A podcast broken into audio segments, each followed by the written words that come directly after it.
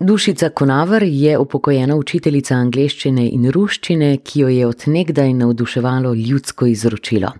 Pri 86 letih je še vedno zelo aktivna in rada pripoveduje o svojem delu in spominih. Vse življenje je predana svojemu poslanstvu, zbiranju ljudske dediščine. Izdala je 150 knjig in pedagoških priročnikov ter napisala skoraj tisoč člankov za različne časopise in revije. Zakaj je tako pomembno, da v današnjem času ohranjamo ljudsko izročilo? Ljudsko izročilo je neskončno pomembno za posameznika, za narod, za. Eh, poglejmo, vsak narod ima svoj značaj. Mi smo eno delovno, pošteno ljudstvo stoletja bili in poglejmo, sto in sto ne da se prišteti. Pri nas ima vsaka vas svoj glas, vsaka vas ima svoje. Jaz sem, no, bom rekla, več kot 30 let hodila po naši domovini, koliko sem se ogromno domovih za ustarele naučila. Tam sem res spoznala, da to ni samo rek, da ima vsaka vas svoj glas, to je dejansko resnica. Oh, se tudi tej levasi tak, čez pet km dolgot pa že mal drugače. Tako da moramo vedeti, da, da se lahko odlikujemo in, in smo ponosni na staro kulturo, ki jo naš narod ima. Iz te stare kulture slovenk in slovencev, kaj vas najbolj impresionira, kaj vam je najbolj veličastno, zanimivo? No, lepa beseda je to veličastno. Lete, ne zavedamo se mi vsi tega, da imamo 60 tisoč let staro piščal, da imamo najstarejše glasbilo na svetu, da so egipčanske piramide stare 6 tisoč let, naša, naša piščal pa 60 tisoč let. In da je glasbenik Ljuben Dimkarovski na to piščali igral evropsko himno, da je to čarobno glasbilo da imamo najstarejše vozilo na svetu, tako kot naš današnji avto, dve, dva kolesa, pa vmes os, tako, tako kolozo si oso našli na Ljubljanskem barju. Kozov, svetovna špica gradnje nešolenega gradbinca, čebelnaki in čebelske svetovni vrh ljudskega slikarstva, ne da se naštevati, kaj vse. Bi bili lahko ponosni, bolj kot smo. Kako vas je sploh začelo zanimati to ljudsko slovensko izročilo, ki je bogato, smo slišali, ne? kot le redko, ja, ki je na stari ja. celini? Mislim, ne, na stari celini ni primerjave, resnično ne, ker, ker, ker deset tisoč, če pogledamo pesmi, samo dr. Kališ rekel, jih je deset tisoč zbral po objavu štirih, samo en zbiralec, koliko jih je pa danes še živih med starimi ljudmi. Navdušil me pa mene, predvsem moj oče, pa moji starši, res. Naša mama je vsak večer prepevala, pa je bila vojna, pa smo bili lačni, pa nismo imeli kaj jesti, ampak dan se spomnim lepih večerov. No, oče je pa res pet vojne preživel, edini slovence, ki je doživel, preživel in še opisal pet vojn.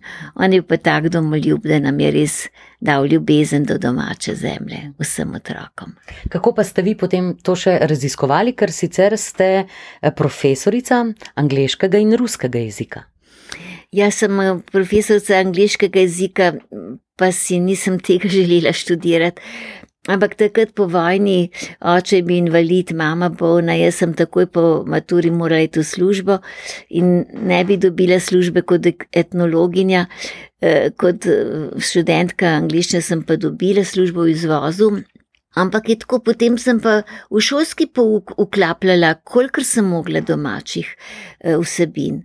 Nam je zabedel neke exercises, ki jih ne učenci, pa ne jaz nismo radi. Imel sem jim povedala, kako so vile bled naredile e, v angleščini, ampak razred je e, brez besed. Sem vas poslušal, poslušal tako. Uh mhm. -huh. ja. In potem lahko v tej smeri razmišljava naprej, ne? kako pomembno je, da mladim predajamo no, to, to ljudsko izročilo. To, no, kako rada imam taka vprašanja. Poglejte, tega, eh, mi danes, ja, pa kakšna je mladina, pa so neuzgojeni, pa ne vem, kakšni. Mladina ima to, kar ji daš in nima česar ji ne daš. In mene, ki sem zdaj že po penzi 30 let hodila po šolah, po vrtcih, kulturne dneve, ne bo noben prepričal, kako otroci brez diha poslušajo. Pa je tam 700 otrok v telovadnici, recimo ob kulturnem dnevu, pa kako in, in samo ne, nimajo tega. V učnih, pro, pro, v učnih programih je resnično premalo domačih vsebin. Torej, bi šlo na nek način, da bi jih spravili stran od telefonov, no. pa jim približali kakšne stare igre in podobno. Poglejte, kako to čudovito rečete. Seveda, ne jih večno, kako jih jezimo na ta mlade. Ja, kaj pa imajo v, v, v nadomestilo? Če bi jih že od mehenga, pravljice, pesnice, igre, kar rečete. Glede, naše otroštvo je bilo polno igr, zdaj pa oni vsak v svoj telefon, pa niso oni krivi, mi smo krivi. Kakšno pot nam kaže znanje ljudskega izročila? Ja, ja ravno to. Poglejmo, vsaki ljudski pripovedki, vsaki je ali je moralna vrednota, ali je resnica. Mi se vsi neki dvigamo, ja, to so pravljice, pa so basni. V, na koncu pa vidiš, da je to povsod je delček resnice. To je sporočilo, ki je ljudstvo prenašalo iz roda v rod, kljub tlačanstvu, kljub turškim upadom, kljub kugam, kljub plakotam, kaj vse preživelo. Pa smo do danes prinesli tisoče pripovedk, tisoč pesmi. In tudi pogledamo res ta moralni nauk. Do, mi imamo dve zgodovine. Ena je tista šolska, ki je vsi datumi, so resnični vsi podatki, v resnici pa marsikaj ne vemo, kaj je minister Gregor velel zapisati. V ljudski pripovedki ni pa nobenih točnih podatkov, ljudstvo ne znaš šteti, ampak vsebini pa verjameš. Nezmotljiva tehnika, kaj je dobro in kaj je zlo. In boš videl, da je kralj Matjaš nesmrten, res da spi, ampak še vedno vemo, kje je, zato ker je bil dober in pravičen vladar. Eni hudobni, kruti graščaki se pa danes kot kače plazijo po ruševinah svojih gradov in prosijo kakšnega pastirčka, udar me z leskovo šivo, me reši prekletstva. Dobro se plačuje z dobrim in hudo s hudim in, in to so osnovne človeške vrednote. Dušica Kunaver nam pripoveduje o sporočilih, ki jih ljudstvo prenaša iz roda v rod. Med njimi so tudi legende, pripovedke in ljudske pesmi. Slišali boste tudi nekaj celovških. No, Koroška je, moramo resnično vedeti, eh, da je bila eh, center slovenstva, gospod Svetsko polje in vsa ta eh, davna tradicija je na Koroškem. Torej, pesmi, koliko dragocenih ljudskih pesmi. No, moj oče je bil majster v borci, to še, še toliko bolj odblizu. Ampak poglejmo, vse te pesmi so vezane na domoljubje, na ljubezen do domače zemlje. Pa še to ne pozabimo, vsaka pesem, ljudska pesem je zelo elementarna. To ni šola, šolan glasbenik jo delal. Ampak eh, poglejmo, recimo pesmi o vodi, tam, kjer teče bistra zila, se po dolini lepo zliva, a čutimo valovanje. No, če smem tako mi grede biti malce osebna, ali pa je na svet eh, mamicam in starim mamicam. Pesmi o vodi so tako elementarne, da uspavajo dojenčka. Meni je bil moj vnuk strženih 15 let, rekel babi, kadar si mi pa zapela barčica, po, ali pa prav to, kam kjer teče. Bist, rekel sem pa kar zaspal. Sploh se mi zdi, da te pesmi, ljudske pesmi, ponazarjajo tudi pokrajino, govorijo o pokrajini, pripovedujejo ja. o njej ravno to je resnica. Dajmo se mi zavedati, da so gorenska skače, skačejo gore, doline, skačejo slapovi, skačejo židane, mrele, barvi. Polka valček je, tu, je tukaj, jaz pa pojdem na gorensko skače. Goroška je tudi hribovita, po koroškem, po krajskem skače pesem. Ravna ra, štajerska dežela, Pojdem na Štajersko, druga pesem. Lepa, lepa Anka, kolo vodi po valoviti, mehki, mirni kolpi, morsko valovanje. No, kako je to krasno vprašanje, dajmo prisluhniti temu, te elementarni moči pokrajine, usklajenosti človeka, hiše so špičaste na Gorinskem, tam so pa panonske drugačne. To ima vse svojo podobo. O čem pa pripoveduje avstrijska koroška? Lete, nad vse dragocenih, starih pripovedi. No, pa deva kakšen primer. Poglejmo na slovitega celovškega zmaja. Eh, prideš v celovc, ta prva reč na glavnem trgu. V centru, tako je ta zmaj. Centru, ja, že kot kip je dragoceno, sprevleke so ga iz, eh, v enem uh, kosu. Zdaj pa spet greva, resnico iščemo v pripovedi. Očitno je resnica, da je na tukaj, kjer danes stoji celovc, bilo eno veliko močvirje je bilo in tam je živela ena zverina, nihče ga noče ni videl, slišal so sam in kaj se je zgodilo, vsake tok časa je zmanjkalo ene krave, pa ene ovce, kdo je to pač požrl. No, potem so se našli korajžni korosci, pa še bistro so naredili, da so en stolp tam naredili, pa enega vola pripeljali na eni veliki kluki. In ko se je pridrvel ta strašni zmaj, da bo požrl vola, so, so le pa tam ene velike kluke in seveda so ujeli tega zmaja, ga potovkli in s tem rešili mm, to pokrajino uh, zmaja. In potem je počasi začelo rasti mesto, vedno en pa je vas, potem trg in potem imamo danes imenitno uh, mesto. Pa še ta imeniten zmaj, ki spet pogledamo, zmaj kot zverina je zanimiv nekje vesoljna uh, publika, ali ne mislim, ljudska izročila poznajo. Zmaj je kača, plava po vodi, zmaj je kuščar, se plazi po kopnem, zmaj je ptica, ima peroti, obvlada nebo, no, nevarna zarina. No, poglejmo Vrbsko jezero. Eh, tisoče pripovedi, kamor se ozreš, spet smo prej govorili o moralnih naukih. No, tukaj, kjer je Vrbsko jezero nekoč ni bilo jezera, je bil pa en grad, kjer je živela ena uh, graščakinja, ki jo je zanimalo so samo uh, veselice in uh, imela še dve ščirke in tam se je samo uh, žrlo potem prišla ena uboga stara berečica s tremi otroci prosila prenočišča, ne je bilo pa nadležna, da moti njeno pojedino in jo je nagnala od Praga.